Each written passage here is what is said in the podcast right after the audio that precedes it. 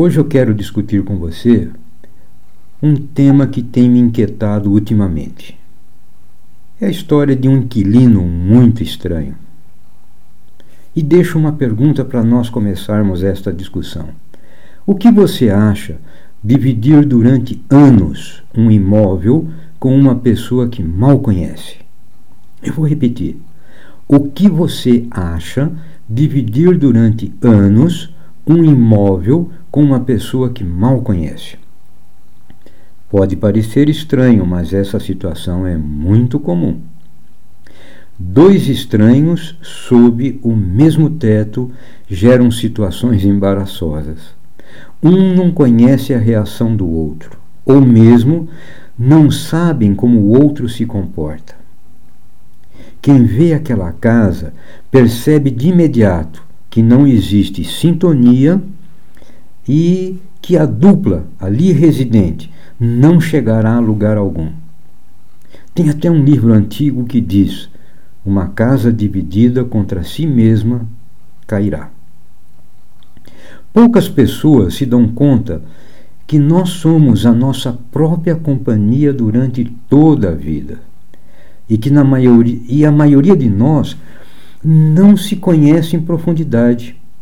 Falta autoconhecimento, consequentemente, sempre haverá um incômodo de conviver com alguém que pouco conhecemos. Se nós analisarmos a palavra autoconhecimento, poderemos tirar conclusões interessantes.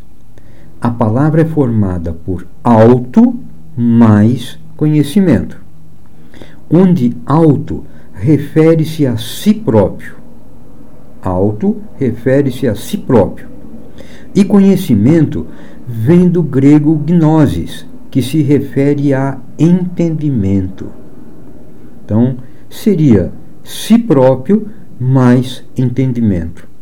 Observando a etimologia da palavra, podemos dizer que autoconhecimento é entender a si próprio.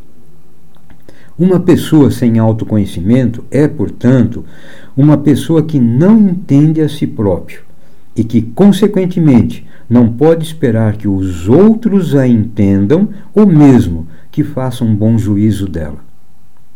Quem não busca o autoconhecimento dificilmente terá reconhecimento dos outros, quer seja na vida pessoal quanto na profissional pela falta de autoconhecimento, não conseguem traçar sua missão de vida e muito menos estabelecer um sentido para ela, fazendo com que vivam uma vida que não merece ser vivida, que é uma vida que não é examinada.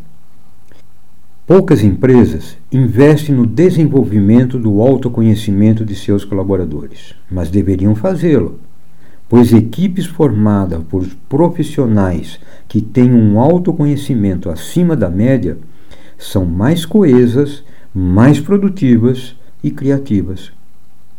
O autoconhecimento melhora as relações interpessoais, consequentemente, as características, características socioemocionais, o que nos favorece a liderança pela influência além de manter o clima organizacional em níveis elevados.